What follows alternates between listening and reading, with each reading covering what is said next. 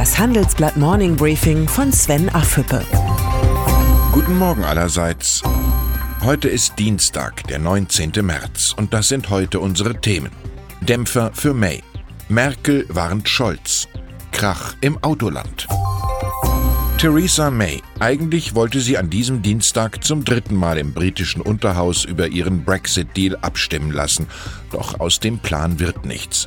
Der Präsident des Unterhauses, John Bercow, hat mit Verweis auf eine bestehende Regel des Hauses aus dem 17. Jahrhundert abgelehnt, den mit der EU-Kommission ausgehandelten Vertrag ohne Änderungen wiederholt zur Abstimmung vorzulegen. Mays Versuch, im dritten Anlauf eine Mehrheit für ihren Brexit-Deal zu bekommen, ist gescheitert. Ihre Einsamkeit erreicht einen neuen Höhepunkt. May kann jetzt nur noch hoffen, dass Europas Staats- und Regierungschefs auf dem EU-Gipfel in dieser Woche einer Fristverlängerung zustimmen. Sicher ist das nicht, der Beschluss muss einstimmig fallen. Wenn die EU-Kommission dem Bitten aus London nachgibt, sollte sie nur einen neuen Brexit-Termin vor der EU-Wahl akzeptieren. Alles andere wäre den Bürgern kaum zu vermitteln. Jetzt gilt besser ein Ende mit Schrecken als ein Schrecken ohne Ende. Die Große Koalition. Mit der Rente mit 63 hat sie einen gefährlichen Trend zur Frühverrentung forciert.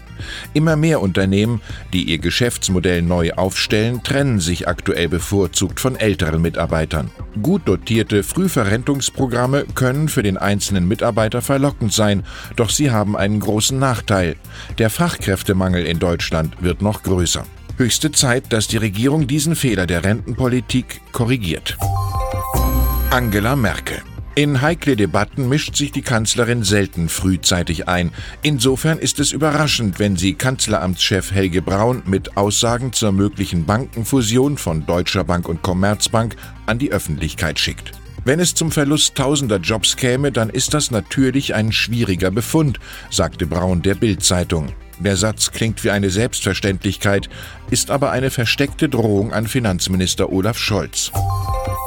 Der Vizekanzler hatte sich immer wieder für ein starkes deutsches Geldhaus ausgesprochen und Spekulationen über einen Zusammenschluss von Deutscher Bank und Commerzbank befeuert. Mit dem Bund als größter Einzelaktionär der Commerzbank hat das Wort des Finanzministers Gewicht. Die jüngste Botschaft des Kanzleramts zur Bankenfusion ist eindeutig. Die politische Verantwortung für mögliche Massenentlassungen trägt der Finanzminister. Es ist wie beim Skat, Ober sticht unter. Herbert Dies. Der VW-Chef hat seine Kollegen bei BMW und Daimler, Harald Krüger und Dieter Zetsche, gegen sich aufgebracht. Grund ist ein Konzeptpapier des Volkswagen-Konzerns zur Zukunft der Elektromobilität.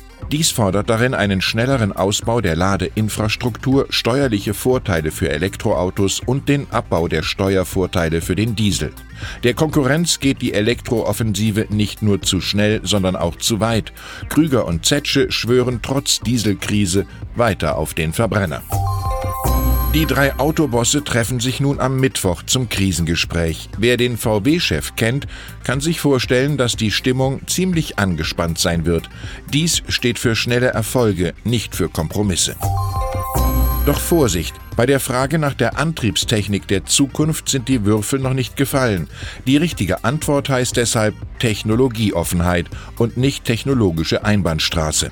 E-Mobilität ist eine sinnvolle Antriebstechnik, aber nicht die einzige. Ich wünsche Ihnen einen sonnigen Tag. Herzliche Grüße, Ihr Sven Affebe.